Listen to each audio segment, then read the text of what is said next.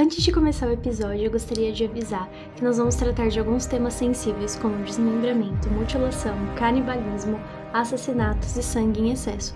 Então, se esse tipo de tema traz algum gatilho para você, sugiro fortemente que você não escute esse episódio.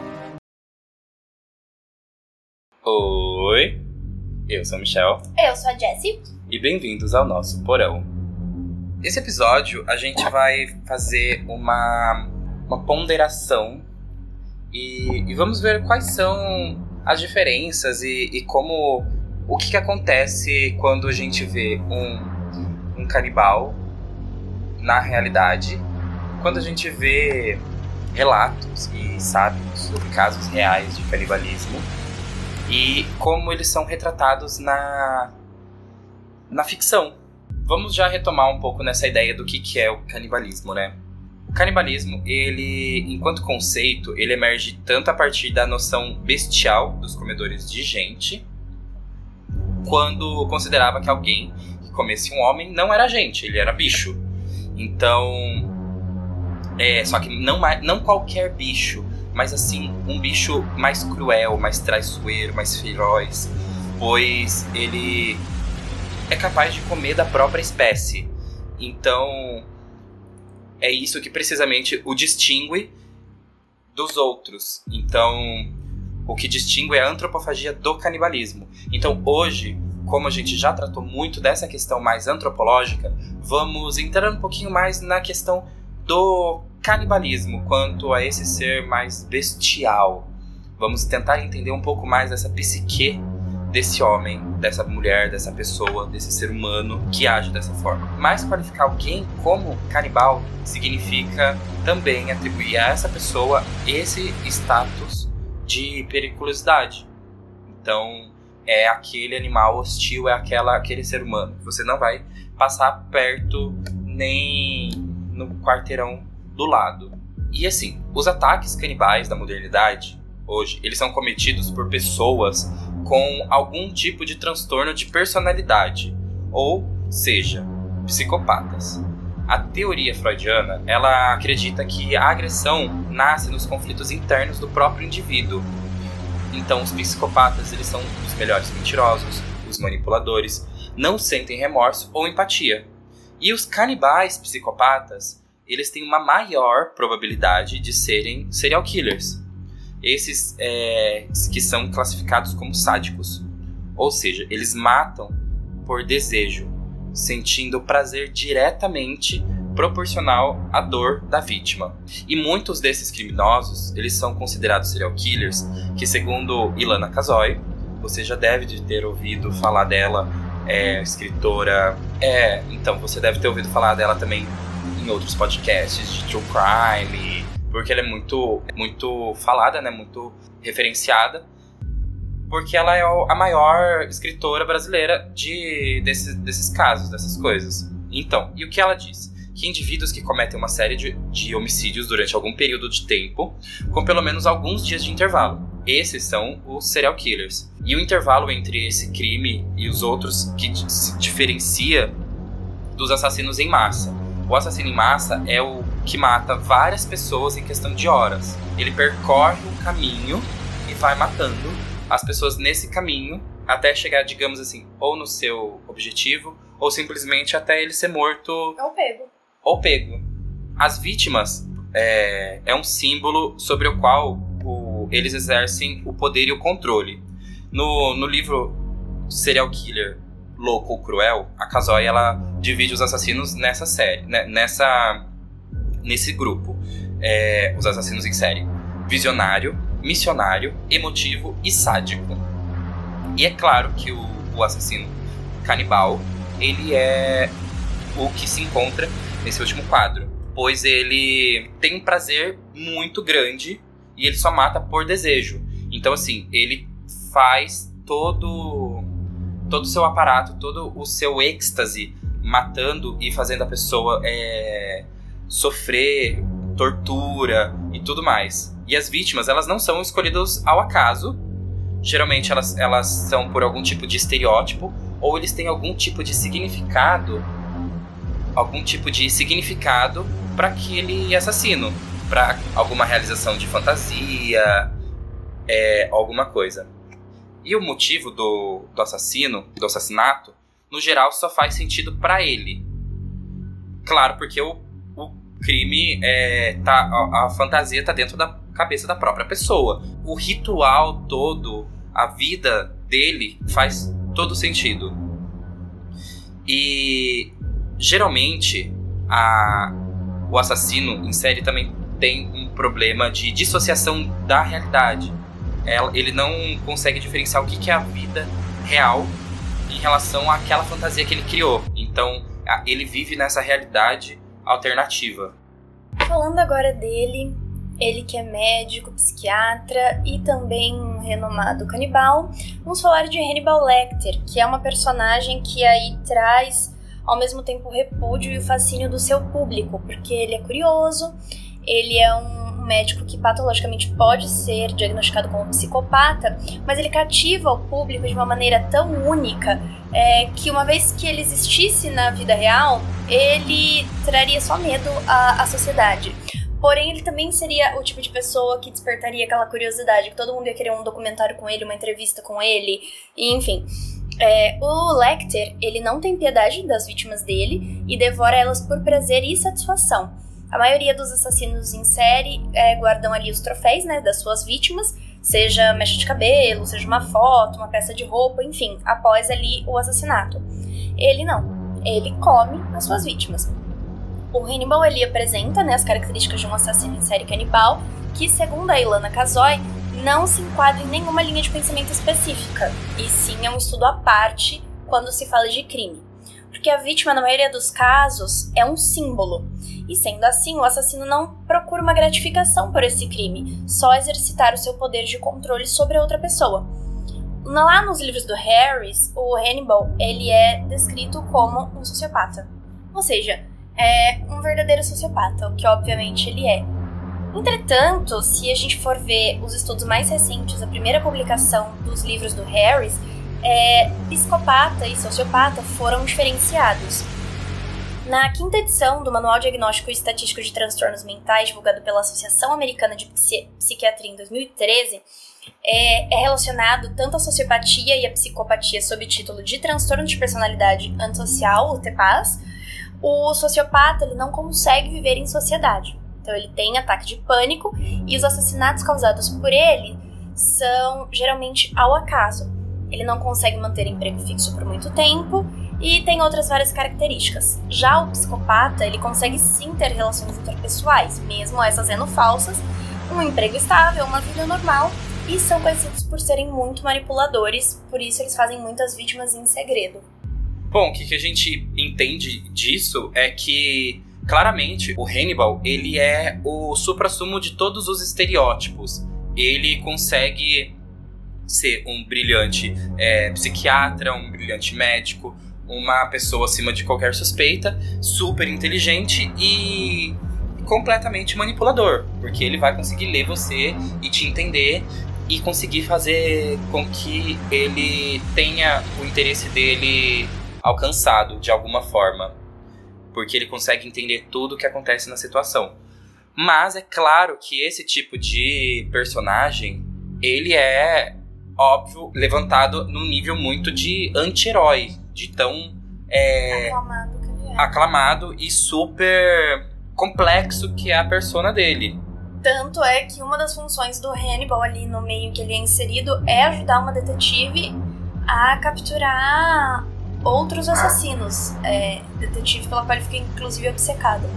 Então o Hannibal ele é elevado a outro status que mais, mais ou menos foi o que aconteceu com o Ted Bundy, né? O Hannibal ele se tornou assim um Ted Bundy da ficção porque ele era o fascínio de muita gente. É, com certeza ele, como você disse, ele teria vários documentários e seria estudo, livros, é, tentando entender a psique dele e tudo mais. E com certeza, se ele fosse real e ele fosse preso, aconteceria a mesma coisa que aconteceu com a maioria dos outros, onde ele não iria sair contando por que, que ele fez, como ele fez, quais foram os métodos e tudo mais, porque ele chegou no nível de sadismo em que ele comia as pessoas. E se a gente for comparar isso com um serial killer da vida real, seria o Jeffrey Dahmer, que a gente vai falar daqui a pouco sobre essa pessoa, né, esse ser Canibal. complexo, canibal. Esse ser canibal. Continuando na, na Sara, né, na Seara, né, que fala,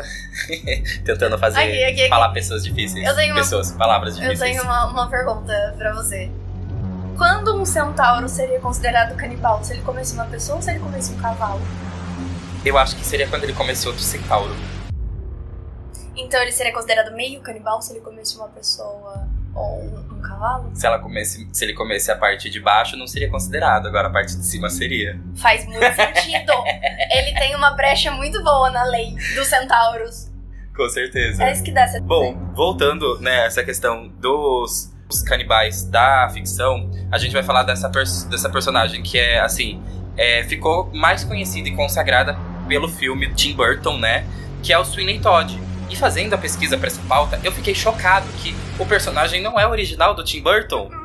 Ele é um conto, né, um livro que foi escrito e publicado em Penny Dreadfuls, depois transformado em, em, em livro, né? Que foi publicado em 1846. Ele é um mito é, inglês que o título do filme, do livro é O Colar de Pérolas. E ele faz parte do, do folclore, digamos assim, né? Do folclore não, mas do, um- do personagem é, inglês super conhecido. E o personagem que é chamado de Sweeney Todd, o nome dele é Benjamin Barker. E a sua macabra parceira é a senhora Lovett.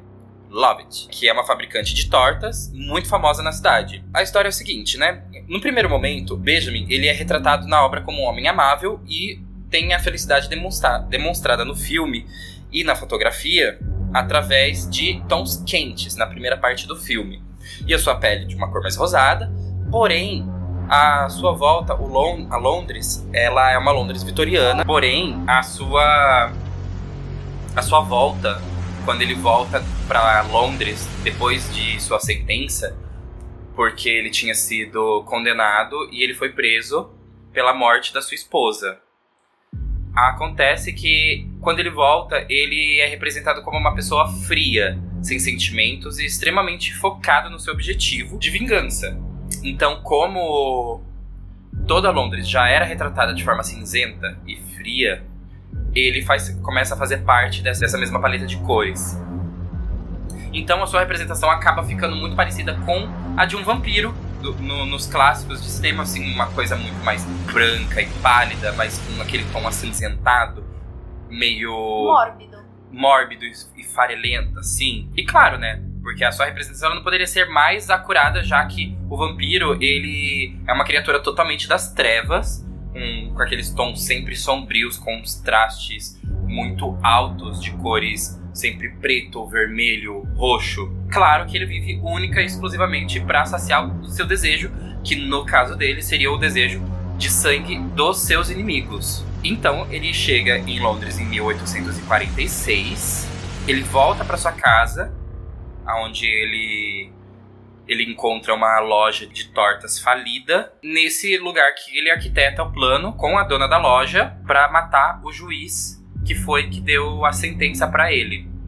Só que daí ele não pode voltar como exatamente a mesma pessoa. Então é nesse momento que ele é, usa o nome de Sweeney Todd e ele usa a máscara de barbeiro, a máscara social, né, de barbeiro, como como escapatória para aquele momento. Só que para isso ele precisa se mostrar ser o melhor barbeiro do local.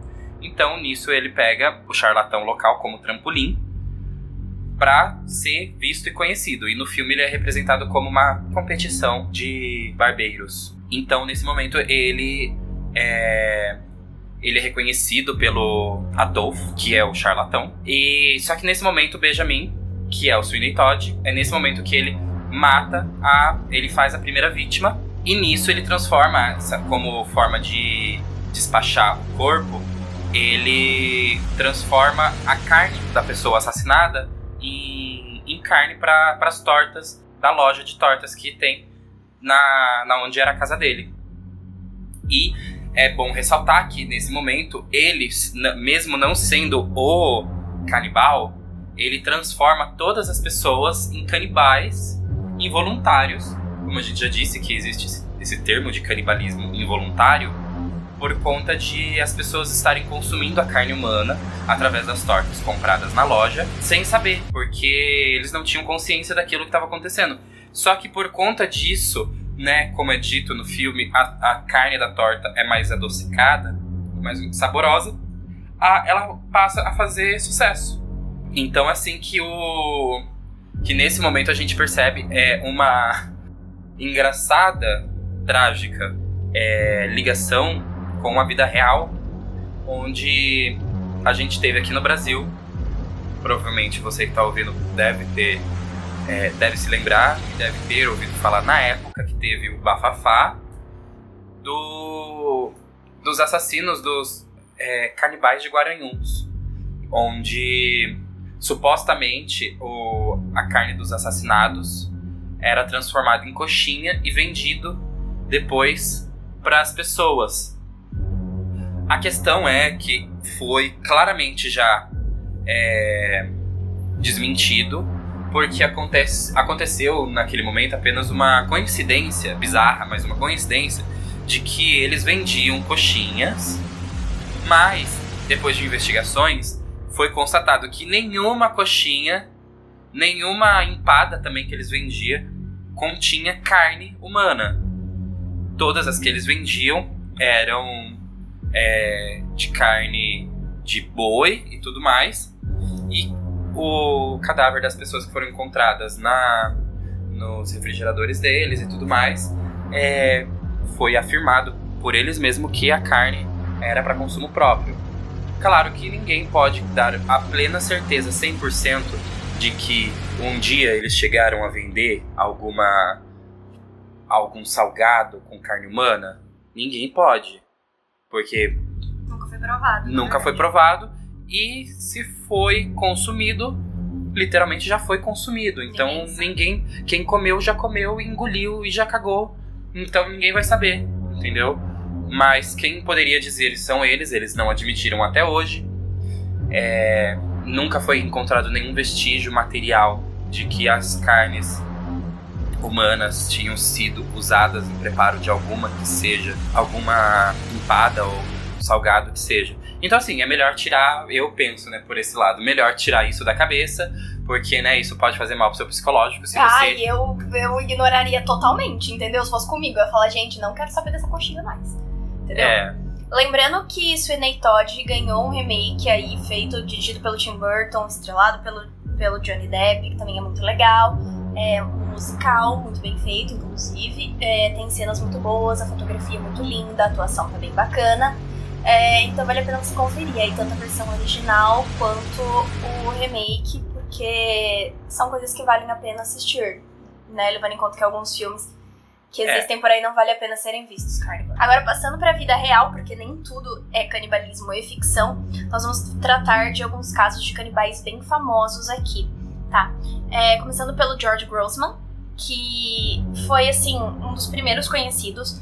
O primeiro caso foi relatado em 1921 na Alemanha, durante a crise econômica após a Primeira Guerra. Consequentemente, nesse período, a carne animal se tornou um produto muito raro e também muito caro, e algumas pessoas, como o açougueiro pelo, pelo Grossman, né, eles procuraram pelas formas mais exóticas aí de sobrevivência. Basicamente, o caso desse açougueiro começou quando ele decidiu fabricar e vender salsichas lá na estação ferroviária de Nerupim com um preço bem camarada assim pra época. Contudo, ninguém na, no momento fazia ideia de que a carne de salsicha era, na verdade, é, feita de carne humana. Sobretudo, a carne da salsicha era resultado de inúmeros assassinatos cometidos por ele, e após ele praticar relações sexuais com algumas prostitutas da cidade, ele as matava e moía suas carnes. Assim, ele preparava alguns quilos para consumo próprio e vendia o restante em forma de salsichas, para ganhar algum dinheiro aí. E esse meio nada humano de se ganhar dinheiro teve fim após alguns vizinhos ouvirem alguns gritos agudos saíram, saindo lá da casa do Grossman e denunciaram. A polícia foi até a casa do açougueiro, averigou e encontraram quatro cadáveres humanos desmembrados, além de dezenas de dedos femininos em uma frigideira sob seu fogão. Bom, outro conhecido foi um, um japonês chamado Issei Sagawa, que ele é conhecido como o canibal de Tóquio, que nunca foi punido. Porque, segundo o caso, ele ocorreu em 1981, em Paris, na França. Para quem não sabe, né? Paris fica na França. Aqueles. Nossa, que bosta! é, ele, ele, ele fazia doutorado de língua inglesa Sorbonne, na Universidade Parisiense. Só que com 32 anos, ele foi internado em um manicômio após ser responsável pela morte de uma jovem. Bom, basicamente tudo começou quando ele convidou essa colega para jantar em casa. Um jantar tipicamente oriental, segundo ele, né? É... Mas, na verdade, não passou de uma desculpa para praticar esse ato horripilante. Na verdade, o japonês matou a jovem e ainda comeu sua carne. Após um tempo internado, ele foi solto. Inclusive, após ser solto, ele escreveu um livro onde ele ele diz sobre esse ato de, de canibalismo. O seu livro ele se chama In the Fog, ou Sob a Névoa, e vendeu mais de 200 mil exemplares. Além do mais, ele foi adaptado para mangá, é, e Sagawa ele ficou conhecido ainda como cult entre vários leitores é, japoneses. Ele se tornou uma celebridade no país. E para melhorar ainda, né, pra, ou para piorar, ele chegou a escrever uma coluna de gastronomia em uma revista. Seria muito cômico É, se é não fosse. irônico, é irocômico. É irocômico. E assim, é, tem muitas outras nuances nesse caso, a gente está trazendo, na maioria deles, dos casos que a gente está trazendo aqui, a gente está dando uma resumida. E se você está ouvindo esse podcast agora, nesse momento que a gente está lançando, durante a semana do lançamento desse podcast, a gente vai fazer uma enquete no, no nosso Instagram, perguntando para vocês qual qual caso você, você quer que a gente traga ou quais casos você quer que gente, vocês querem que a gente traga de uma forma mais detalhada a fundo, como a gente sempre traz, a gente tenta trazer pelo menos os assuntos que a gente aborda aqui. Então fica no Fica aí no ar. fica aí no ar. Foi, vai ser durante a semana. Fiquem atentos no nosso Instagram, arroba gatopolvo, se você não segue ainda. Já o terceiro caso de canibalismo muito conhecido e talvez o mais famoso por aí é o do Jeffrey Dahmer, tá? Ele ocorreu lá nos Estados Unidos em meados da década de 90. O Jeffrey Dahmer ele foi preso e condenado a apenas 957 anos de prisão em 1991 após matar e comer 17 de suas vítimas. O padrão do Jeffrey era basicamente abordar jovens homossexuais em bares e os convidar para seu apartamento. Normalmente o pretexto dele era para assistirem a filmes pornôs ou fazer fotografias eróticas ou para ver a coleção de borboletas dele. É, depois das práticas sexuais com as vítimas, o Jeffrey drogava esses jovens e os matavam estrangulados ou a golpes de faca. Em seguida, eles dissecavam. Inclusive, tenha muito cuidado aí com quem você conhece no bar e vai indo pra casa da pessoa, porque nunca se sabe. Cuidado esses aplicativos de pegação, viu, Cuidado, viadinhos? cuidado. O Michel é LGBTQ+, então ele pode falar lá viadinho. Eu tenho local de fala. Tem um local de fala. Inclusive, voltando pro Dahmer, ele tinha o costume de guardar as carnes em sacos plásticos lá na sua geladeira. E ele preparava essas carnes nobres e para comer mais tarde, enquanto os ossos e as carcaças das vítimas eram dissolvidos em ácidos. E os crânios eram limpos e guardados como parte de uma coleção. Jeffrey Dahmer, ele sempre foi uma pessoa muito exótica, para, né, para colocar nesses termos. Inclusive tem um livro sobre o Jeffrey Dahmer muito bom. É, esqueci o nome agora, mas eu posso lançá-lo no Instagram pra vocês. Em que conta toda a vida dele e como ele era tido como estranho desde criança. É, tem uma HQ que foi adaptada pra filme também, que o nome de- dele é Meu Amigo Dahmer, que é contado por um dos amigos dele na juventude, na época de escola, né? Na época de ensino médio, que ele relata como foi, né? Ter estudado com ele. Então, a partir. de- ele tenta ser meio imparcial, né? Simplesmente se até os fatos e tudo mais, mas a gente sempre sabe que, como ele tá escrevendo, um, ele fez um, um livro, né? Uma narrativa então ele tem que encaixar coisas nessa narrativa. Ele tá lembrando de fatos em que a gente sabe que a gente não pode é, quanto mais tempo se passa, a gente não pode é, ter, achar que o que a gente lembra é o fato concreto, entendeu? Então a gente lembra, mas nosso cérebro ele cria nossa memória cria memórias, é, memórias e coisas é, para suprir lacunas, para preencher lacunas que a gente não sabe. Então ele pega momento A, momento B, mas eles estão distantes, eles estão diferentes. Ele cria o momento A1 ou que seja para criar aquela narrativa certa na tua mente. Então a gente não pode se ater 100% aos fatos, mas é o que a gente tem. E esse filme, ele, esse livro foi transformado em filme que contém o mesmo nome, Meu Amigo Dahmer. Foi interpretado pelo pelo aquele menino loirinho que fez par romântico com a Sabrina no, na série Sabrina. O Rosalind? É, foi, foi feito pelo Ross Lynch, ele que era o Jeffrey Dahmer. Ai, e ele tá também... tá muito bom nesse papel.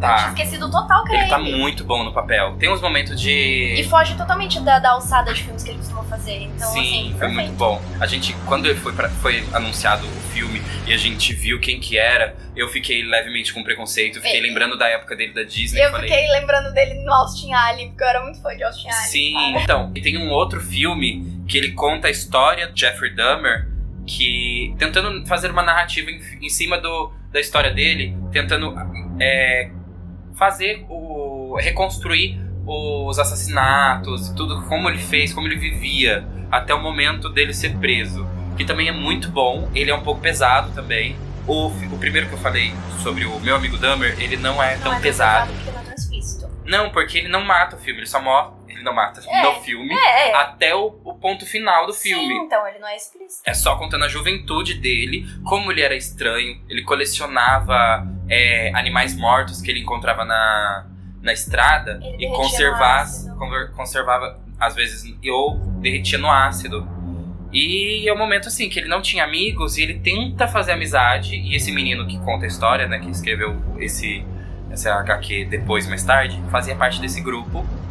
E ele conta como ele era estranho, porque teve um momento que ele pegou um, um esquilo, um gato morto na estrada, colocou dentro de um saco e foi mostrar para eles. Depois ele foi e começou a dissolver o, o gato no ácido e mostrou pro, pro, pra, pro pessoal lá, a cabana dele secreta de, de bicho morto. De bicho morto. O Jeffrey Dahmer ele era muito interessado tanto em biologia quanto em química. Então ele fazia essas junções. E eu até queria aqui abrir um parênteses para falar que se um dia você se tornar um serial killer, que eu não desejo, mas se um dia você se tornar, eu com certeza vou escrever um livro falando da sua história, tá? E vou ganhar dinheiro em cima disso. É. Você pode então, fazer o mesmo comigo, se for o caso.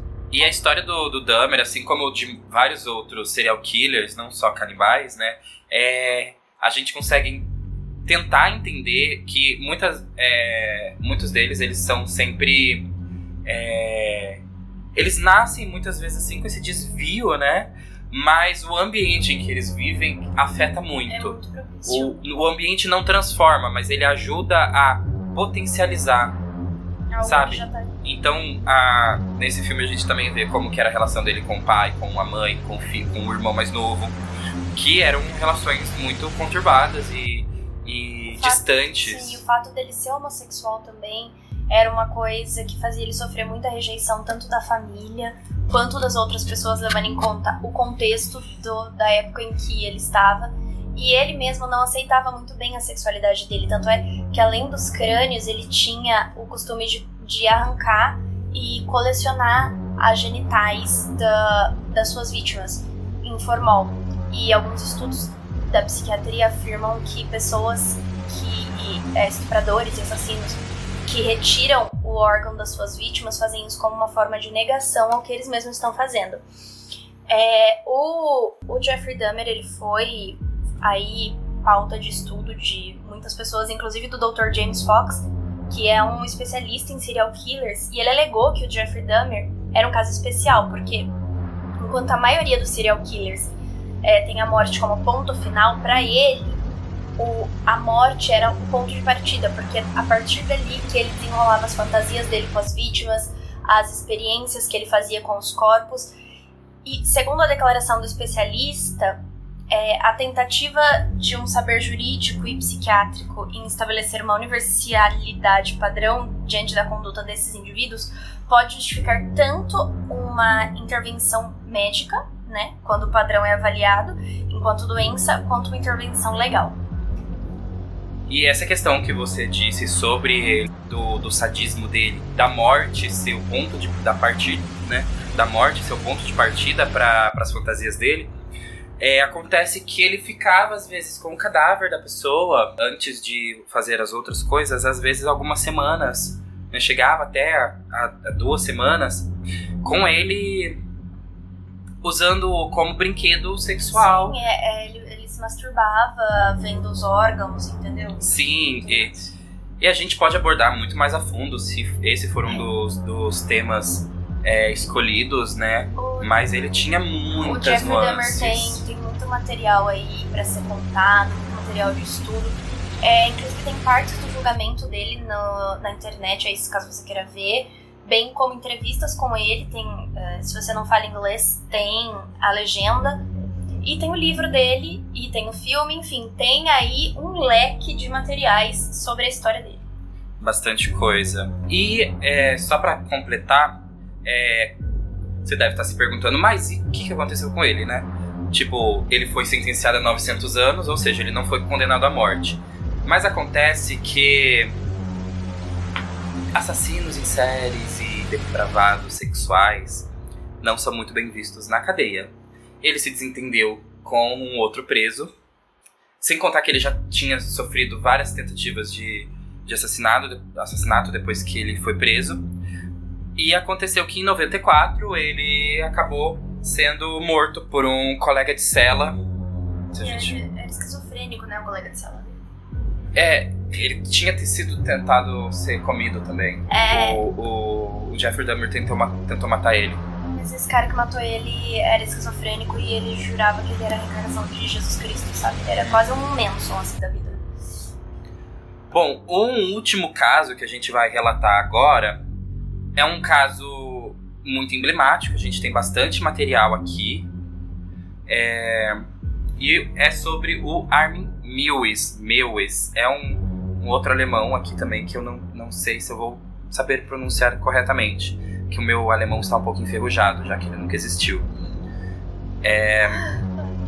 Então, ah, eu vou chamar só de Armin. Bom, antes de começar a, a expor o caso, eu vou destacar alguns pontos que ele pode ser bastante esquisito, é, já que é, ele pode ser chamado sim de o canibal de Rottenburg. Basicamente, o Armin é um alemão que usava a internet com o intuito de achar jovens a fim de ser esquartejado e comido. Essa era a proposta dele. Ele postava lá na internet pedindo uma pessoa que seja jovem e que ela tenha uma inclinação a ser comida e esquartejada. Tanto faz a ordem. Sim, isso existe. Bom, antes de você achar que é muito impossível, é importante a gente dizer que existem muitas pessoas que que se interessam, né, por essa temática, entendeu? Que, que se encaixa nesse quesito que ele colocou. Tanto que 430 pessoas responderam ao, ao a postagem dele. Bom, mas quem respondeu na real é e que ele aceitou a, essa proposta de corpo e alma, vamos botar bastante corpo nisso. Nossa, que piada péssima! Foi um cara de 43 anos, que era engenheiro, e o nome dele era Bernard Jürgen é, Armando Brandes. Esse é o nome completo, era o nome completo dele. É, e ele era classificado como sadomasoquista. Após ele ler o anúncio do Armin em 2001, eles combinaram de se encontrar para, né, dar fim ao prazer dos dois um de ser comido e o outro de comer. Só que assim, eles não só fizeram, é, não, isso foi era o final de tudo. O que acontece é que antes disso eles fizeram sexo. Aí depois disso, o o Vernon ele tomou cerca de 10 analgésicos para assim ser mutilado, né, ter a primeira parte do corpo arrancada e a parte escolhida foi o pênis. Então, nesse momento, foi que eles é, deceparam o pênis dele. E claro que o Bernard, ele também queria experimentar, saber qual é o sabor que ele tem, né? Ele, ele não conseguiu resistir muito tempo depois que ele comeu um pedaço da, do, do pênis frito dele. E acabou perdendo a consciência e desmaiou, né? Então foi nesse momento que o Armin esfaqueou o pescoço dele. E depois disso ele esquartejou o, o Bernan em vários pedaços. É, com isso ele se alimentou alguns meses, porque ele tinha muita carne. É, até que acabou o suprimento e ele teve que colocar um outro anúncio na internet. E foi agora em 2002 que ele foi preso por conta do desse anúncio que ele colocou na internet. Porque um dos meninos que respondeu começou a achar um pouco estranho essa história que ele estava contando e achou muito medo. Ele achou muito medo, muito medonha. Medonha! Sim. Por quê? Porque é, o Armin, ele não só gravou tudo como tirou fotos do ato do assassinato. Ele vlogou o assassinato. Bom, o que, que aconteceu? Segundo informações vinculadas no site da DW World, a BBC e, claro, a Folha que replicou essas notícias, no ano de 2001, Armin Lewis e Bernard Junger Brandes se conheceram na, na internet através de anúncios que ele publicou numa rede de relacionamento para simpatizantes de canibalismo. Lewis, sob o codinome de Frank, é, procurava um homem jovem, com corpo normal e bem construído, entre 18 e 30 anos, que desejava, que desejava ser esquartejado e devorado.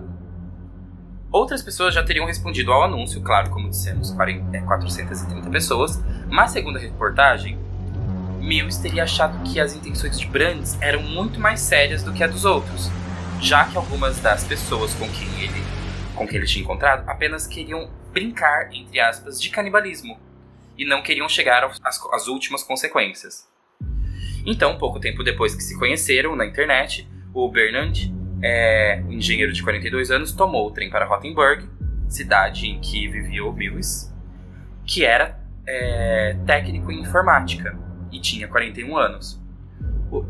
Como já relatado, né, os dois fizeram sexo e resolveram é, dar início a essa dupla fantasia deles, né? Que depois que ele tomou os analgésicos com um uísque, era para que o, o Mills ele amputasse o pênis, como que era o desejo dele. Ele me pediu que cortasse seu pênis para que comêssemos juntos. Mas me fez prometer que eu só o mataria quando ele estivesse inconsciente, contou. E o técnico, depois que arrancou o pênis do engenheiro com a faca de cozinha e fritou no óleo, serviu com vinho que os dois comeram, mas não comeram tudo porque acharam que a carne é um pouco, foi um pouco rígida demais e foi nesse ficou rígida e intragável. E foi nesse momento que o, o Jürgen desmaiou. Então foi nesse momento que o canibal decidiu esquartejá-lo. E uma recente entrevista à, à emissora RTW na Alemanha, Mills teria afirmado que a carne humana tem o mesmo sabor daquela de porco, é apenas levemente mais amarga, mas tem é, é mais substanciosa e muito boa. Quanto ao fato de comerem pênis, remete à noção pré-estabelecida já, que a gente disse, sobre a questão do sexo no, na sociedade ocidental. O sexo é geralmente reduzido à penetração. E isso faz mais sentido se pensarmos que existe uma resistência muito maior ao sexo entre dois homens do que entre duas mulheres, já que entre os dois homens é possível que tenha a penetração, enquanto entre as mulheres a penetração ela tem que ser através de objetos é, vindas de fora e é vista muito como um elemento masculino. Se não há penetração, não há sexo. Então, por exemplo, assim, Foucault observa que o uso dos prazeres, que é a relação sexual, sempre pensa a partir do ato do modelo da penetração de uma polaridade que opõe a atividade e a passividade, e é percebida como como do mesmo tipo que a relação entre superior e inferior. Então, quem penetra, domina. E quem é penetrado é o dominado. Então, sempre há essa relação de poder e poder e sexo. E tudo se resume a sexo. Não, tudo se resume a sexo. E, E o problema é que não só isso, mas assim, é, tá aí pra você que é a favor de castração química de estupradores perceber que sexo não se baseia apenas em penetração, tá? Então, sexo e o abuso sexual, principalmente, eles não têm só a ver com a penetração do, no pê, do pênis em outro órgão, assim, do homem ou da mulher. É, é muito mais que isso, gente. A gente tem que quebrar essa visão que o Michel tava falando e toda essa questão aí que o Foucault explicou como pênis, patriarcado, sexo e dominação. Tem que ser é, revisto isso urgentemente porque já, já passou da, da hora já. Existem muitos Ai, fiquei tipos- nervosa. Existem muitos tipos de sexo e muitos. a- a- é, só existe um que é o sexo com penetração, mas existem vários outros tipos de sexo sem penetração. É, é Por que, que precisamos continuar. falando- é, por que a gente tem que continuar batendo nessa tecla? É que a gente tá falando de sexo heterossexual, de sexo homossexual, gente. É, existe muito mais aí na vida do que esse falocentrismo que foi aí colocado. Bom, gente, a, a gente vai terminar o, o, o episódio por aqui. Revoltados? Espero que você tenha odiado tanto quanto a gente os relatos, porque o, o episódio está muito bom. E agradecemos a sua, a sua orelha, A sua audiência. a sua audiência. Piadinha de tio. E muito obrigado. Tenha uma ótima noite. Dia, Um madrugada. ótimo dia. Nos siga nas redes sociais. Aproveita e compartilha esse podcast aí com seus amiguinhos e amiguinhas. Meninos e meninas também, tudo E bom? amiguinhas. E amiguinhas. E ficamos por aqui. Um beijo pra todo mundo e até o próximo episódio. Tchau! Vamos comer, vamos comer, João, vamos comer, vamos comer. Maria, se tiver, se não tiver,